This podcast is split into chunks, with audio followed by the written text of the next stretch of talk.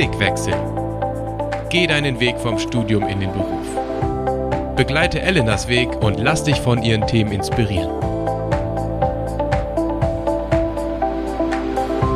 Wer Vollzeit arbeitet, der verbringt meistens mehr Zeit mit seinen Kollegen und Kolleginnen als mit seinem Partner oder mit seinen Freunden in der Freizeit. Grund genug für uns mal zu fragen, sollte man berufliches und privates voneinander trennen? Darf man seinen Arbeitskollegen eigentlich daten? Und wie wichtig ist es, dass ich mich im Team überhaupt wohlfühle oder mit dem Chef oder der Chefin verstehe? Diese Fragen und vieles mehr klären wir in der 14. Folge mit Psychologin Dr. Sarah Becker aus Bamberg. Ich sag mal, hallo Sarah. Hi Elena.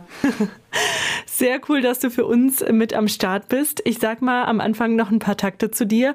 Du bist jetzt 35 Jahre alt. In der Nähe von Bielefeld bist du aufgewachsen und interessanterweise auch in einem Pfarrhaus. Also du bist Pfarrerstochter. Und nach dem Abi hast du in Jena und in Bamberg Psychologie studiert. Heute lebst du aber in Bayern und arbeitest seit zwei Jahren beim, Achtung, Arbeitsmedizinischen Institut für Schulen. So, erstmal ein sehr äh, langes, kompliziertes Wort. Erklär mal bitte, was genau machst du denn da? Ja, ich bin da als Arbeits- und Organisationspsychologin angestellt und wir kümmern uns grundsätzlich in einem interdisziplinären Team um Arbeitsschutz und Gesundheitsförderung an Schulen in Bayern. Also einfach gesagt sind wir dafür zuständig, dass es den Lehrerinnen und Lehrern in Bayern gut geht. Das heißt, wir machen ganz viel im Bereich ähm, Stressmanagement, aber auch Kommunikation, Gesprächsführung. Wir kommen auch, wenn Konflikte da sind, unterstützen Kollegien und Schulleitung äh, in allen Fragen zum Arbeitsschutz, Gesundheitsförderung. Also bei uns sind auch Ärztinnen, die kümmern sich dann eher um medizinische Themen. Aber als Psychologenteam sind wir vor allem auch für die sozialen Beziehungen da tatsächlich unter den Lehrkräften. Bist dann auf jeden Fall die richtige Expertin für diese Folge. Und das finde ich schon mal cool, dass ihr da äh, Lehrern helft, weil ne, wir alle wissen, dass das ein mega stressiger Beruf einfach ist und auch sehr, ähm, naja, sehr Burnout gefährdet. Oh ja. Aber äh, was ich natürlich auch noch spannend fand, äh, du hast ja nicht nur ein Studium gemacht und gesagt, das reicht mir jetzt. Nee, du hast ja noch eine Promotion dran gehangen. Und äh, dein Thema, das ist auch nicht uninteressant. Da ging es nämlich um Motivation bei jungen Menschen und um die Frage, wie müssen eigentlich Rahmenbedingungen sein, damit man motiviert ist während seines Studiums und vielleicht auch zu Ende studiert. Und äh, ich bin mal sehr gespannt, was du da so rausgefunden hast. Ja, ich äh, gucke mal, dass ich das kurz zusammenfassen kann. Also letztendlich ging es um die Frage, das war dann auch der Titel der Arbeit, wie erreiche ich mein Ziel? Und da ist es motivationspsychologisch ganz spannend zu gucken, welche Aspekte eigentlich notwendig sind, dass ich vor allem intrinsisch motiviert die Dinge tue, die ich will. Das heißt, welche Dinge mache ich aus Interesse und Freude und Spaß und ähm, das, was mir da besonders wichtig geworden ist und was ich auch zeigen konnte, dass es eigentlich drei große Bereiche sind, nämlich das Erleben von Autonomie, das Erleben von Kompetenz, also dass ich was kann, und der dritte Faktor ist die soziale Eingebundenheit. Also wenn diese drei Bereiche ähm, vorhanden sind und ich die erleben darf, dann bleibe ich auch bei einer Sache. Und das kann man natürlich auf ganz viele Situationen beziehen. Das gilt für Studium, das gilt aber natürlich auch für den Berufsplatz und den Arbeitsalltag. Krass, da müssen wir auf jeden Fall nachher noch mal ein bisschen nachhaken, weil mhm. ich finde, dass die sozialen Beziehungen quasi ein Drittel von dem ausmachen, was mich dann motiviert, wo man jetzt denken würde, naja, das ist ja vielleicht nur was Fachliches oder was Jobmäßiges, aber dass das doch so einen großen Einfluss hat, äh, da müssen wir auf jeden Fall noch mal ein bisschen äh, mehr drauf gucken. Aber wir wollen natürlich jetzt am Anfang noch ein bisschen mehr von dir wissen und deswegen haben wir hier in unserem Podcast immer zehn schnelle Fragen und da würde ich jetzt mal mit starten. Hast du Bock? Auf jeden Fall. Welchen Job haben sich denn eigentlich deine Eltern für dich vorgestellt? Hm, gute Frage. Ich glaube, sie wollten schon, haben sich schon vorstellen können, dass ich irgendwas im sozialen Bereich mache und ich glaube auch irgendwas, wo ich äh, kommunizieren darf. Also irgendwas, wo ich vorne stehen kann und reden. Ich glaube, das passt schon ganz gut. Reden passt gut. ähm, wie würdest du deine Persönlichkeit in drei Worten beschreiben? Begeisterungsfähig, optimistisch und zielorientiert. Uh. Hm. Bist du denn eher Team Theorie oder Team Praxis? Ah, das hängt sehr davon ab, in welchem Bereich ich bin. Also ich grundsätzlich durchdringe ich sehr gerne die Dinge und möchte sie verstehen. Aber eigentlich packe ich auch gerne an. Also ich glaube, es ist eine Mischung aus beidem. Faulenzen oder schaffen? Ah, auf jeden Fall schaffen. Hm. Bist du manchmal so ein kleiner Workaholic? Das ist immer so negativ. Ich glaube, ich bin einfach äh, so Team proaktiv. Ich sehe, wenn Dinge irgendwie liegen bleiben, dann habe ich irgendwie eher Ideen, was man tun könnte und weniger mich ähm, zurückfallen zu lassen und nichts zu machen. Dabei hast du ja, wenn ich so ein bisschen in dein Zimmer gucke, einen Kamin. Also mhm. so ganz ungemütlich ist es ja nicht. Nee, ich finde auch, wenn ich mich vorher ausgepowert habe, dann kann ich ganz hervorragend entspannen. Aber das ist immer ein, ist ein Gleichgewicht. Es braucht beides bei mir. Aber mehr Action. Wie sieht denn ein perfektes Wochenende bei dir aus? Ein perfektes Wochenende findet auf jeden Fall draußen statt und gerne auch in Bewegung. Also ich glaube, wenn ich es mir aussuchen könnte, würde ich irgendwo durch die Berge wandern oder rennen und äh, gerne auch über Nacht dort bleiben in der Hütte oder im Zelt mit gutem Essen und vielleicht auch einem guten Glas Wein. Und ich brauche auf jeden Fall Menschen um mich rum.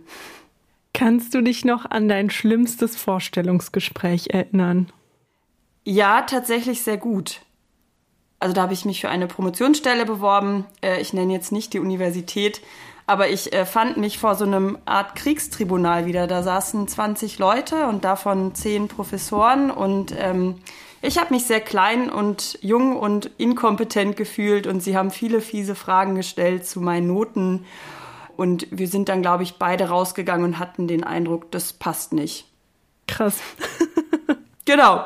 Aber es war im Rückblick auch ein gutes Lernfeld, war, weil für mich klar war, nee, das ist ein, vielleicht tatsächlich sogar ein Team, bei dem ich mir nicht hätte vorstellen können zu arbeiten.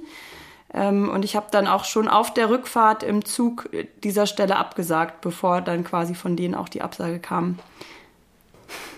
In der Psychologie sind Noten ja auch super wichtig, ne? Ja. Vergisst man vielleicht auch, wenn man nicht selber aus der Psychologie kommt.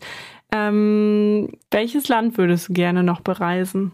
Mm, ich würde sehr gerne mal nach äh, Südafrika und nach Israel. Und als letzte Frage, was ist dein bester Eisbrecherspruch?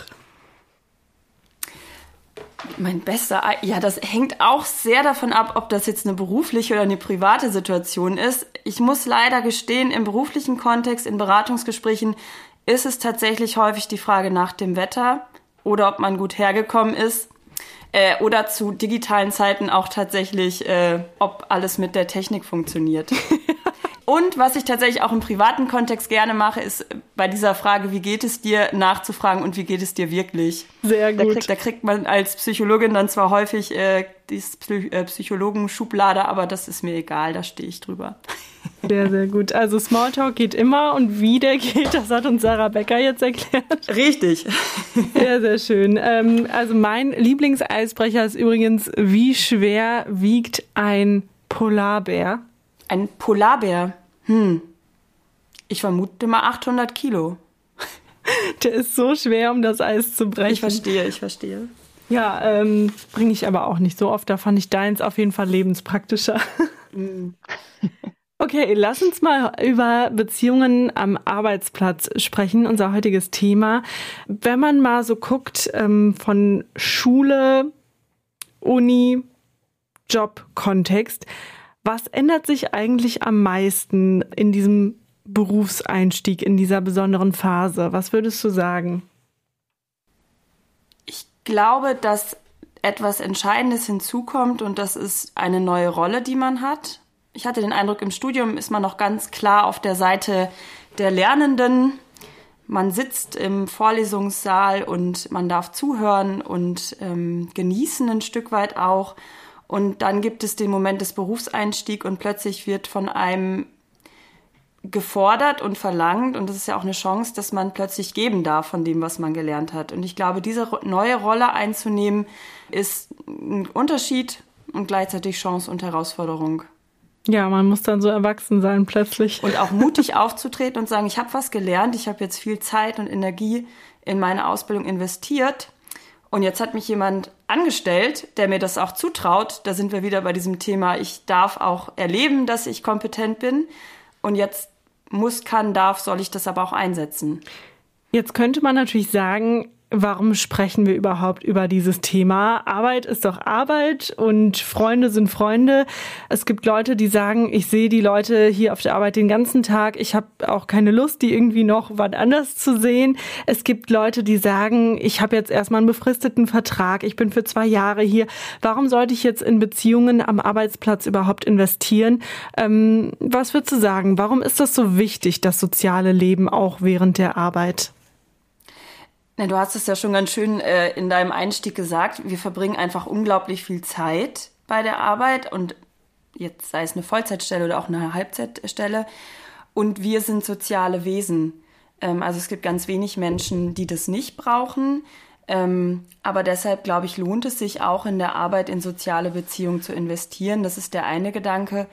Und darüber hinaus zeigen auch viele Studien mittlerweile, dass wenn soziale Beziehungen da sind und man sich gut eingebunden fühlt, dass das zum Beispiel auch einen positiven Effekt hat auf meine Leistungsfähigkeit, auf meine Motivation, bis hin sogar zur Gesundheit. Also sowohl psychisch als auch physisch.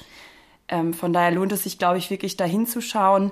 Und selbst wenn man weiß, dass es eine befristete Stelle ist, auch da in Beziehungen zu investieren. Mhm. Würdest du sagen, wenn man jetzt sehr isoliert ist, als Einzelkämpfer unterwegs ist, dann leiden auch die Leistungen drunter? Ich glaube, das ist auch Typsache. Wie gesagt, da sind Menschen unterschiedlich, wie sehr zum Beispiel auch diese ne, drei Aspekte soziale Eingebundenheit, Autonomie, Kompetenz ausgeprägt sind. Ähm, ich glaube schon, gerade wenn man ein sozialer Mensch ist und gerne in Gemeinschaft ist und man dann am Arbeitsplatz isoliert ist und wenig Kontakte hat, dass dann auf jeden Fall die Motivation und die Zufriedenheit sinkt. Und das dann als Folge auch die Leistung nachlässt, ähm, weil man einfach ja weniger Lust hat, zur Arbeit zu gehen zum Beispiel, ist dann eine mögliche Folge. Mhm. Lass uns das mal ein bisschen ähm, filetieren, ausklamüsern mhm. mit deinen äh, drei Punkten. Das finde ich eigentlich ganz spannend. Äh, wie genau spielen diese drei Komponenten zusammen? Ja, also man kann jetzt nicht sagen, dass die exakt quasi gedrittelt sind. Also wenn diese drei quasi in Perfektion zueinander stehen, dass dann alles gut ist oder dass man dann am motiviertesten ist. Da hat sicherlich auch jeder seine Eigenheiten. Ähm, ich glaube aber grundsätzlich, wenn man das nochmal ein bisschen ausführen möchte, geht es darum, dass ich erleben darf bei der Arbeit. Ich habe eine Arbeitsaufgabe, die ich selbstständig durchführen darf, die mir Spaß macht. Das ist so dieser Aspekt der Autonomie. Ähm, dann ist ja diese zweite Frage nach der Kompetenz. Und die Frage ist, wann erlebe ich Kompetenz? Das tue ich eigentlich dann, wenn Menschen mir auch zurückmelden, hey, du kannst was gut. Und dafür brauche ich Kollegen, ich brauche vielleicht auch eine kompetente Leitung, die mir Feedback gibt. Ähm, und der dritte Aspekt ist dann eben die soziale Eingebundenheit. Also wie wohl fühle ich mich eigentlich in meiner Gruppe? Ähm, und in dem Fall ist das die Gruppe der Kollegen. Es hat also auch viel mit Wertschätzung zu tun, wird zu sagen, dass wir uns auch im Spiegelbild des anderen irgendwie erkennen und gewertschätzt fühlen? Ja, auf jeden Fall. Ich bin ein großer Freund von äh, Carl Rogers. Ich weiß nicht, ob dir das was sagt. Also es ist ein amerikanischer Psychiater, der hat die klientenzentrierte Gesprächsführung entwickelt. Und der hat mal gesagt, und ich glaube, das kann man für jegliche Kommunikation übernehmen, dass man im Miteinander immer den Blick braucht für den anderen im Sinne von, ich bin empathisch, also ich versuche mal zu verstehen, wie es ihm geht. Ich brauche die Wertschätzung, ne? also ich spiegel ihm, dass er wertvoll ist und im Idealfall mache ich das bedingungslos. Und der dritte Aspekt ist, ich darf authentisch sein. Also ich bin zwar in der Rolle, zum Beispiel als einer Kollegin, aber ich bleibe ja trotzdem in dem Fall ich. Ich bleibe Sarah und wenn ich diese drei Aspekte mitnehme, also Wertschätzung, Empathie und Authentizität, dann ist ganz viel auch gegeben für eine gute Beziehung. Und dann erlebt mein Gegenüber, dass er auch wahrgenommen wird. Und ich glaube, das können wir uns gerade vielleicht im Arbeitskontext manchmal mehr zu Herzen nehmen, dass da mein Gegenüber auch ein Mensch ist, der genau diese Bedürfnisse hat. Würdest du sagen, dass du auf der Arbeit die gleiche Sarah bist wie privat? Ich hoffe das. ähm, ich glaube, in, in vielen Momenten schon, hängt, glaube ich, aber auch damit zusammen, dass ich jetzt ja schon eine gewisse Zeit an der Stelle bin, wo ich bin. und tatsächlich äh, das Glück habe und auch sehr dankbar dafür bin, dass ich ein tolles Team habe. Und ich habe auch immer mehr das Gefühl, dass ich mich da auch so geben kann, wie ich bin. Gleichzeitig merke ich natürlich auch, dass wir eine Rolle haben. Jetzt in meinem Fall bin ich da die Psychologin.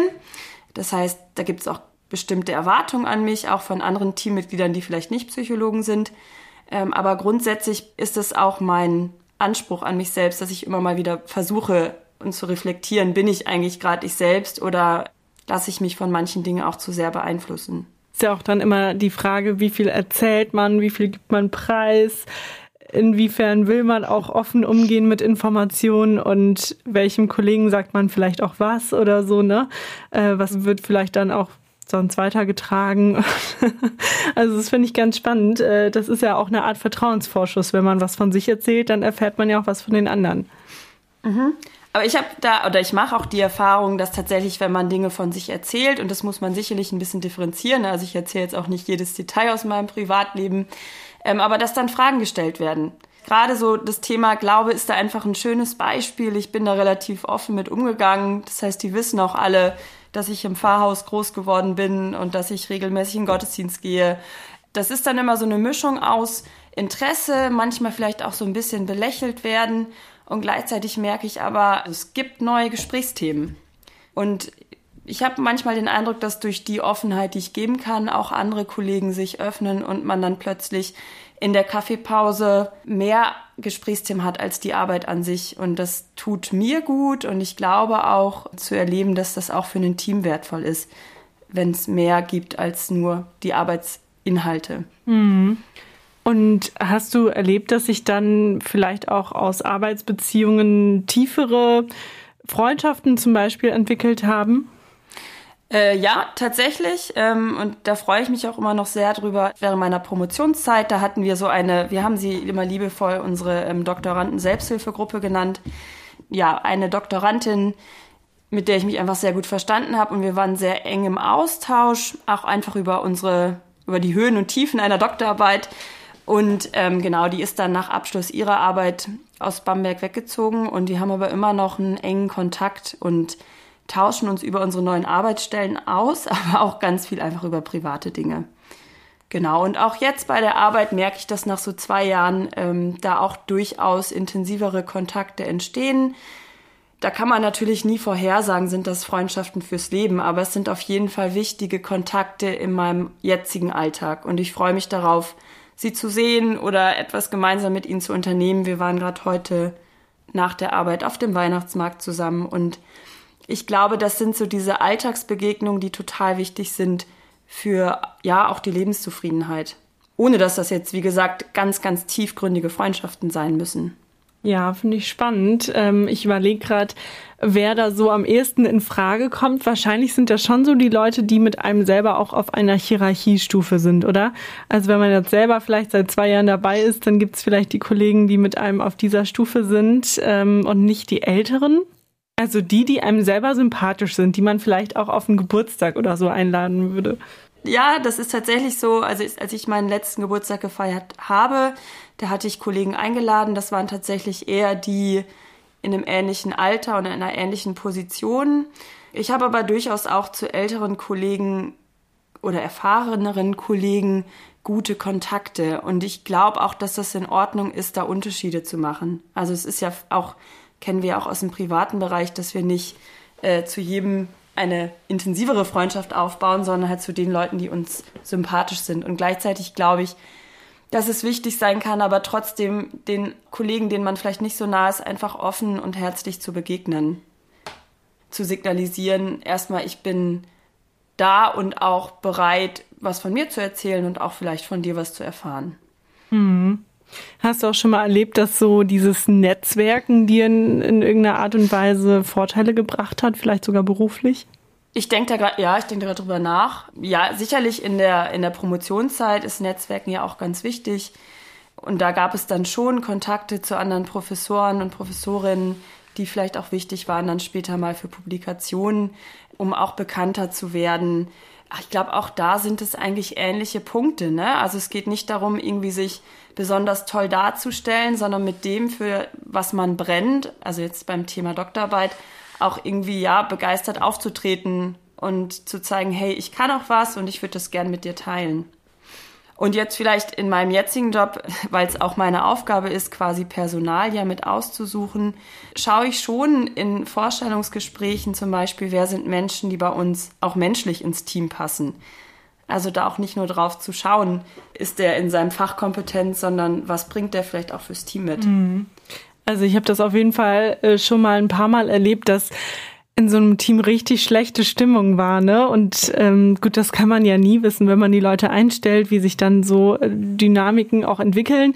Aber ich muss schon sagen, ähm, man arbeitet einfach gerne in einem positiven Arbeitsklima, ne? Das ist einfach Absolut. wirklich, es hat einen riesen, riesen, riesen Einfluss. Naja, und manche Sachen, die checkt man ja auch nicht von Anfang an als Neuling, sage ich mal. Also wenn man ganz neu in ein Team reinkommt, dann denkt man erstmal, ach, hier sind aber alle so nett und verstehen sich so gut miteinander. Und erst so mit der Zeit merkt man, ah, hier sind ja auch so ein paar Spannungen. Der kann vielleicht gar nicht mit der. Also ich kann mich noch dran erinnern, ich habe ähm, einen Kollegen, mit dem wollte ich essen gehen und dann habe ich einfach noch bei den anderen nachgefragt, ob die mitkommen wollen. Und dann wollte die Kollegin, die ich anfangs, äh, mit der ich mich verabredet habe, die wollte dann nicht mehr. Und dann habe ich gemerkt, das ist total das Fettnäpfchen, weil die beiden konnten irgendwie gar nicht miteinander. Und äh, so diese, diese Klickenbildung, die gibt's ja auch in jedem Team, oder?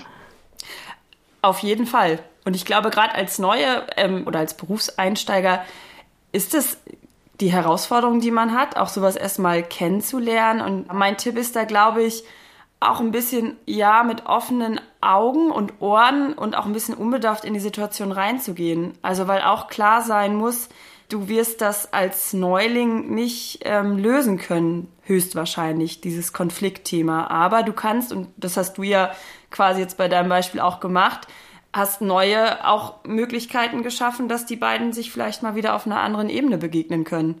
Ohne natürlich die Garantie, was das mit der Beziehung zwischen den beiden macht. Aber ich glaube, dass wir da als quasi Berufsanfänger einen Unterschied machen können. Zu sagen, ich begegne erstmal jedem offen und möglichst wertschätzend und schau mal, was passiert. Jetzt gibt's, glaube ich, Leute, die nicht so talentiert im Smalltalken sind und vielleicht auch nicht so große Lust auf Netzwerkarbeit haben. Was ist, wenn ich so eigentlich eher ein schüchterner Typ bin? Nicht wie du, weil du mit allen immer ganz gut in Kontakt kommst und gerne redest, sondern jemand, der vielleicht gar nicht so gerne im Mittelpunkt steht. Ähm, hast du da auch so einen Tipp für Menschen, äh, die gerne mehr netzwerken würden, aber nicht so richtig wissen, wie?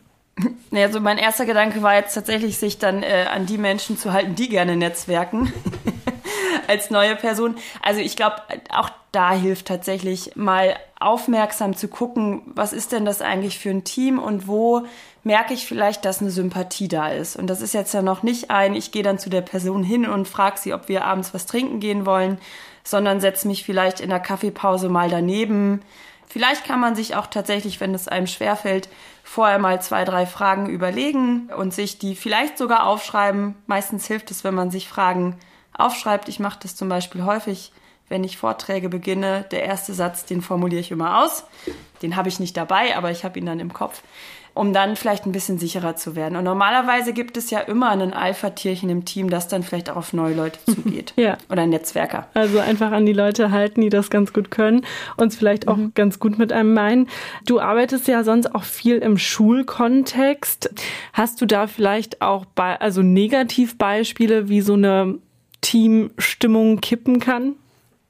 Mhm. Also das, was wir gerade im Team, auch in den Schulen erleben, ist, dass häufig zu wenig Platz ist tatsächlich für echten Austausch und auch konstruktives Feedback. Ähm, und das ist natürlich der, sagen wir mal, Organisation Schule geschuldet, dass das sehr eng getaktet ist. Und als Lehrer gehe ich von einer Stunde in die nächste, bereite vielleicht in einer Freistunde Unterricht vor und habe gar nicht die Möglichkeit, äh, mich länger mal mit Kollegen auszutauschen. Ähm, und ich glaube, dass das eine Kultur ist und ein Klima, die auf Dauer nicht gut funktionieren kann. Das werden dann so eher so Einzelkämpfer und dann steht im Vordergrund der Vergleich. Ne, das sind dann so Themen wie, oh, die macht aber mehr oder den besseren Unterricht oder äh, die macht noch die AG oder die ist noch in der und der Fachgruppe. Und es fehlt aber tatsächlich der, der echte Austausch. Und da probieren wir gerade quasi auch, ja, Schulen zu unterstützen, da Räume zu schaffen. Also tatsächlich sowas wie kollegialen Austausch. Also das ist jetzt ja gerade im sozialen Bereich ähm, bekannt. Also zu sagen, es gibt einen festen, feste Stunde, vielleicht alle 14 Tage, wo ich auch mit Kollegen über schwierige Situationen im Unterricht oder mit Eltern sprechen kann oder auch mit der Schulleitung wahlweise, ähm, um da eine, einen guten Boden zu schaffen. Also sowohl für positives als auch für negativ konstruktives Feedback. Und ich glaube, das gilt für alle Teams und zeigt auch die Forschung. Also wenn ich es schaffe, dass mein Team miteinander kommuniziert nach gewissen Regeln, das ist natürlich äh, wichtig, dann ist eine gute Grundlage geschaffen für auch ein gutes Klima. Jetzt gibt's aber auch das Gegenteil. Also es gibt nicht nur Leute, die nicht miteinander reden oder sogar vielleicht schlecht übereinander reden, sondern es gibt Leute, die ähm, sehr viel miteinander reden und sich vielleicht auch ablenken von der Arbeit. Würdest du zum Beispiel mit einem Arbeitskollegen auch flirten oder ausgehen? Ja, spannendes Thema. Ähm, grundsätzlich würde ich das per se nicht ausschließen, weil natürlich die Überlegung ist, dass ich ja häufig mir nicht aussuchen kann, wo ich Menschen treffe, die ich sympathisch finde. Also wenn wir uns jetzt vorstellen, wir hätten diesen Kollegen, den ich vielleicht attraktiv finde, sympathisch finde, in einem anderen Kontext getroffen, vielleicht in der Gemeinde oder im Sportverein, dann hätte ich ihn ja auch angesprochen oder hätte vielleicht mit ihm geflirtet oder vielleicht ein Treffen verabredet. Ich glaube, was da im beruflichen Kontext wichtig ist, zu überlegen, welche Rolle habe ich gerade und würde eine potenzielle Beziehung zu Konflikten in der Arbeit führen oder nicht. Auch da, und das sage ich jetzt gerne wieder als Psychologin, ist, glaube ich, das A und O die Kommunikation. Also mit dem Angebeteten oder der Angebeteten auch drüber zu sprechen, beeinflusst unser Kennenlernen gerade unsere Arbeit, oder tut sie das nicht? Und wenn es dann quasi auch zum nächsten Schritt geht, das auch transparent zu machen. Normalerweise freuen sich Menschen, wenn Menschen zueinander finden. Das muss man sich auch immer wieder vor Augen führen. Ich meine, einerseits ist das ja ein logischer Schritt irgendwie, weil man viel Zeit auf der Arbeit verbringt und wo sonst sollte man so viele Menschen so lang und mhm. intensiv vielleicht auch kennenlernen können. Ne? Andererseits ist es aber auch so ein zweischneidiges Schwert, weil wenn es dann irgendwie nicht klappt oder misslingt und es haben dann alle mitbekommen, ähm, da sind dann auch Trennungen dabei und man muss trotzdem irgendwie miteinander weiterarbeiten. Ja, ich glaube, das ist aber immer die Gefahr, wenn ich den Mut habe, mich in Beziehungen hineinzugeben und das müssen ja nicht mal romantische Beziehungen sein. Also es kann ja auch sein, dass eine Freundschaft oder vielleicht auch eine Arbeitnehmer-Arbeitgeber-Beziehung zerbricht und auch dann muss ich entscheiden, was mache ich als nächstes. Also ist dieser Konflikt so massiv, dass ich nicht mehr hier bei der Stelle bleiben kann und muss ich mir eine Alternative suchen? Oder gibt es Möglichkeiten, das auf eine gute Art und Weise zu klären, dass ich meine Arbeit weiter ausführen kann? Okay, also auf jeden Fall nicht die professionelle äh, Rolle verlieren. Und einen so einen Punkt hast du noch angesprochen, bei dem einem das vielleicht manchmal passieren kann. Das ist der christliche Glaube. Du hast gesagt, deine Kollegen, die wissen zum Beispiel, dass du Christin bist. Ähm, inwiefern würdest du denn sagen, spielt dein Glaube eine Rolle hm, bei der Art und Weise, wie du deine Kollegen wahrnimmst, wie du sie siehst und wie missionarisch würdest du diese Beziehungen vielleicht auch sehen? Ja, ich glaube, das sind zwei Antworten zu deiner ersten Frage. Ich versuche schon tatsächlich den Menschen ne, wertschätzend, ja, empathisch zu begegnen und probiere, ne, gerade so beim Thema Mobbing oder auch, wenn man mal die Vorstufe sagt, des Lästerns, nicht mit reinzugehen oder weniger reinzugehen. Das gelingt mir sicherlich auch nicht immer. Ich werde, glaube ich, immer mal wieder auch von Gott dran erinnert, zu sagen, okay, hier, stopp, da ist eine Grenze überleg gerade, was du sagst. Willst du gerade in dieses Läster mit einsteigen oder sagst du auch mal mutig, nein, hier ist eine Grenze erreicht? Das ist vielleicht die eine Antwort. Ich gehe nicht in meinen Job mit dem Ziel, jemanden vom christlichen Glauben zu überzeugen. Da sehe ich tatsächlich einen Rollenkonflikt. Ich bin da angestellt als Psychologin und muss da in dem in meiner Tätigkeit auch ein Stück weit neutral bleiben. Aber was ich schon erlebe, und dann sind wir wieder beim Thema Offenheit, wenn ich davon berichte, wie ich zum Beispiel meinen Alltag lebe, ähm, dass ich Dienstagmorgens vor der Arbeit zum Gebetsfrühstück gehe, dann kommen häufig Nachfragen. Und ich hatte schon mit verschiedenen Kollegen wirklich gute, tiefgründige Gespräche. Und da bin ich der festen Überzeugung, dass das vielleicht ein kleiner Samen sein kann, den dann vielleicht auch Gott wachsen lässt. Ich versuche, in dem missionarisch zu sein, indem ich irgendwie ja von meinem Glauben berichte. Mhm. Ja, und ich denke, äh, da sind wir wieder beim Thema authentisch sein, ne? Und man selbst sein, sich irgendwie nicht verstellen oder ja, vielleicht auch keine Angst zu haben, das, was einen bewegt, auch äh, nach draußen zu tragen. Aber es müssen auch nicht immer die ganz tiefen äh, Gespräche sein. Äh, du hast auch erwähnt, dass uns diese kurzen, kleinen Dinge im Alltag manchmal ganz schön viel bringen können. Ja, da gibt's auch super spannende Studien zu, zum Beispiel, dass wir so ganz viel aus so Alltagsbegegnung ziehen. Also das Beispiel, das dazu mal genannt wird, ist so die freundliche Bäckereiverkäuferin. Die kennt man nur flüchtig, aber man trifft die immer wieder, zumindestens wenn man in so einer Kleinstadt wie Bamberg wohnt. Ähm, und dann ist das so ein, ein fröhliches Grüßen und sich wieder verabschieden. Und ich glaube, diese Begegnung hat man bei der Arbeit auch und da natürlich noch mal intensiver, weil man mehr Zeit verbringt. Und es kann wirklich sowas sein wie, ich gehe morgens, also je nachdem natürlich, wie meine Arbeitssituation ist, einfach mal bei allen Kollegen vorbei und sag Guten Morgen oder Hallo oder frag mal, wie geht's oder frag, wie war dein gestriger Abend. Das kann auch sowas sein, dass ich ja Leuten mal etwas Gutes zuspreche. Also das ist tatsächlich was, was wir in Deutschland ja sehr schlecht können, ist so das Thema Loben und Wertschätzung und das macht einen enormen Unterschied. Also gerade wenn man das Gefühl hat, im Team ist auch schlechte Stimmung, ermutige ich dazu, das mal auszuprobieren, einfach mal ein positives Statement abzugeben. So, hey, ich fand das heute wirklich toll, wie du XY gemacht hast. Und das zeigt sich auch, dass sich dieses äh, Lobverhalten fortsetzt. Also da kann man äh, ganz viel bewirken für die Stimmung im Team. Übrigens auch gegenüber Leitung und Chefs. Ah, okay. Also auch die Mitarbeiter dürfen mal die Chefs loben. Ja. okay, neue Challenge für diese Woche. Genau. Aber also das vielleicht mal an einem Beispiel, das erleben wir in Schulen. Also wir beraten ja auch viel Schulleitungen. Und Schulleitungen erfahren im Berufsalltag häufig ja Dinge, die nicht gut laufen. Das sind dann Eltern, die empört sind oder Schüler, die traurig sind oder Kollegen, die über andere Kollegen jammern. Und ähm, ich glaube, dass es super wertvoll sein kann, wenn eine Schulleitung zum Beispiel hört, oh, an deiner Schule läuft das richtig gut. Hat dir eigentlich schon mal jemand gesagt, wie begeistert die Schüler zum Beispiel im, weiß ich nicht, in der Fußball AG dabei sind? Also so ein bisschen diesen Negativ-Feedback-Kreis zu unterbrechen, indem man einfach positive Dinge rückmeldet finde ich, du sprichst einen ganz wichtigen Punkt an, nämlich auch die Beziehung zum Chef oder zur Chefin. Das ist ja vielleicht auch noch mal eine andere Ebene als zu seinen Leuten, die auf der gleichen äh, sozusagen Ebene arbeiten wie man selbst. Das ist manchmal nicht so eine einfache Beziehung, weil wie du sagst, einerseits ist man abhängig von der Gunst des Chefs oder der Chefin. Mhm. Andererseits kriegen die aber auch oft Kritik entgegengeschleudert für alles, was nicht gut läuft. Wie kann man dieses Verhältnis, würdest du sagen, konstruktiv gestalten? Also, dass man sich vielleicht nicht so verschwört als Team äh, heimlich immer gegen den Chef. Wie kann man es vielleicht transparent leben?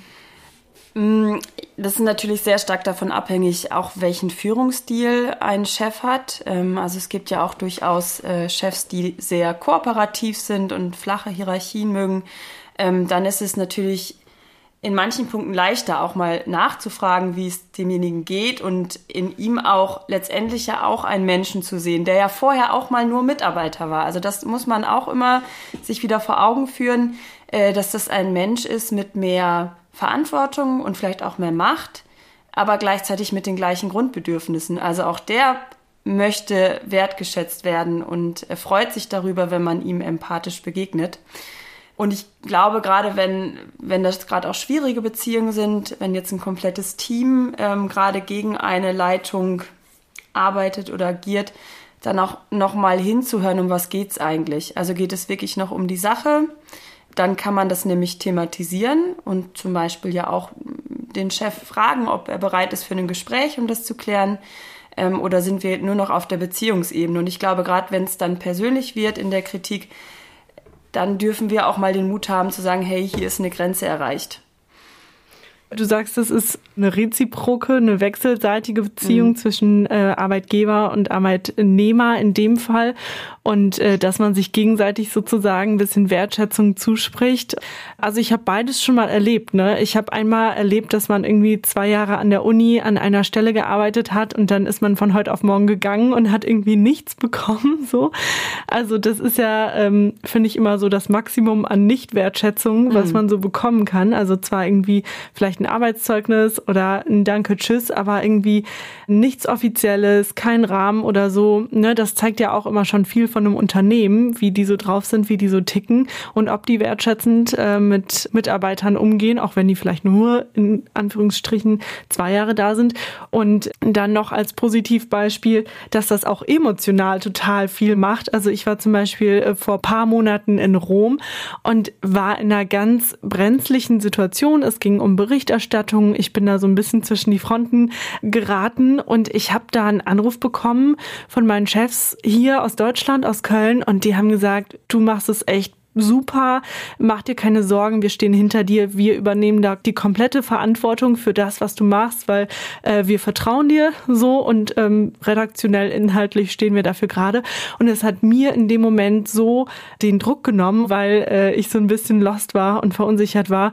Das sind jetzt nur zwei Beispiele für das, was äh, Wertschätzung oder Nicht-Wertschätzung, finde ich, mit einem machen kann und auch, was du gesagt hast, die Motivation ne, erhöht oder vielleicht auch mhm. schwinden lässt. Ja, und vielleicht da auch nochmal so der Tipp, also gerade wenn man vielleicht auch ein schwieriges Verhältnis zu seinem Chef hat, lohnt es sich auch mal, wenn denn ein Team da ist, auch zu fragen, wie es anderen damit geht. Es gibt leider auch Führungskräfte, denen das sehr schwer fällt, Wertschätzung entgegenzubringen, aber dann ist es immer noch gut, wenn man sich auch von einem Kollegen mal einen Loop abholt. Wie gesagt, wir wünschen uns das häufig anders, äh, aber manchmal ist die Situation auch so, dass ja Leitungen und Chefs das nicht so leben.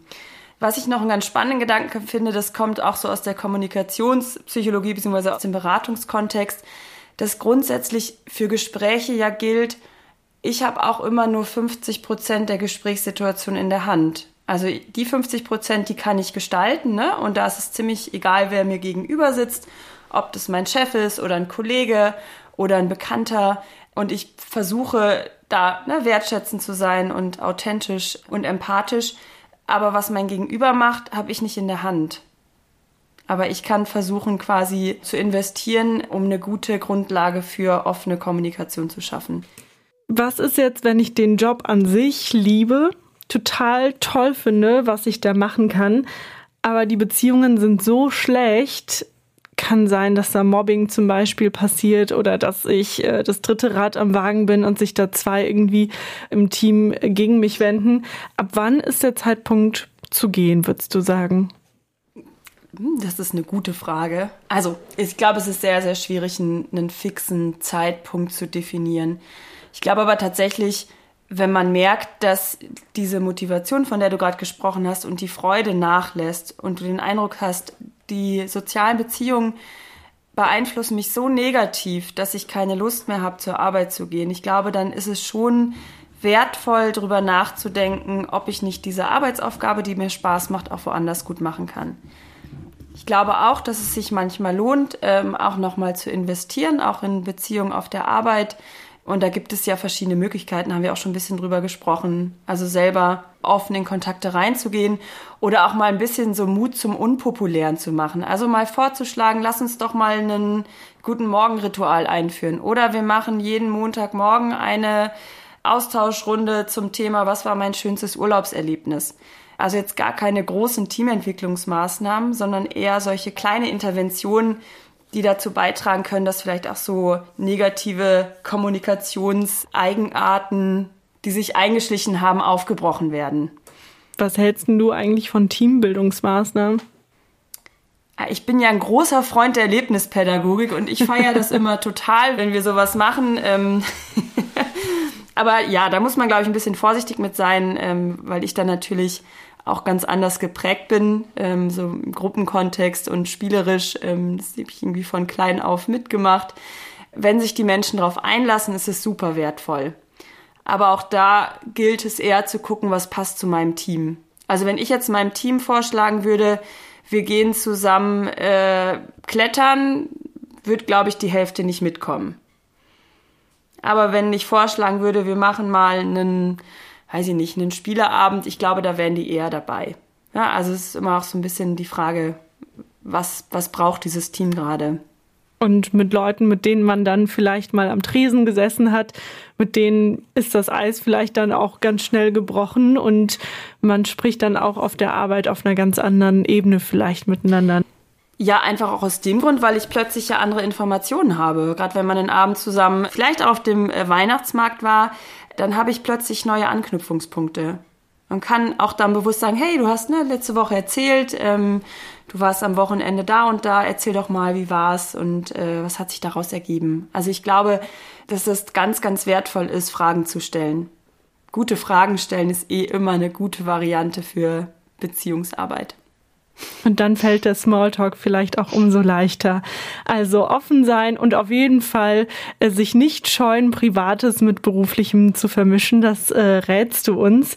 Und äh, jetzt zum Schluss würde ich gerne dich bitten, das Ganze vielleicht nochmal kompakt zusammenzufassen in unserer Kategorie Ein Minutenermutiger und nochmal deine Botschaft an unsere Hörer, Hörerinnen ganz konkret zu richten.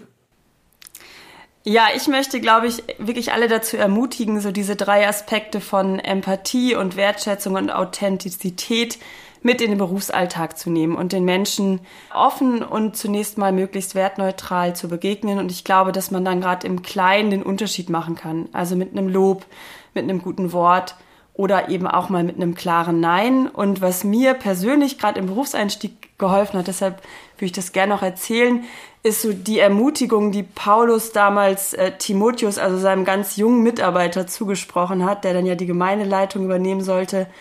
Und der hat gesagt, niemand hat das Recht, auf dich herabzusehen, nur weil du jung bist.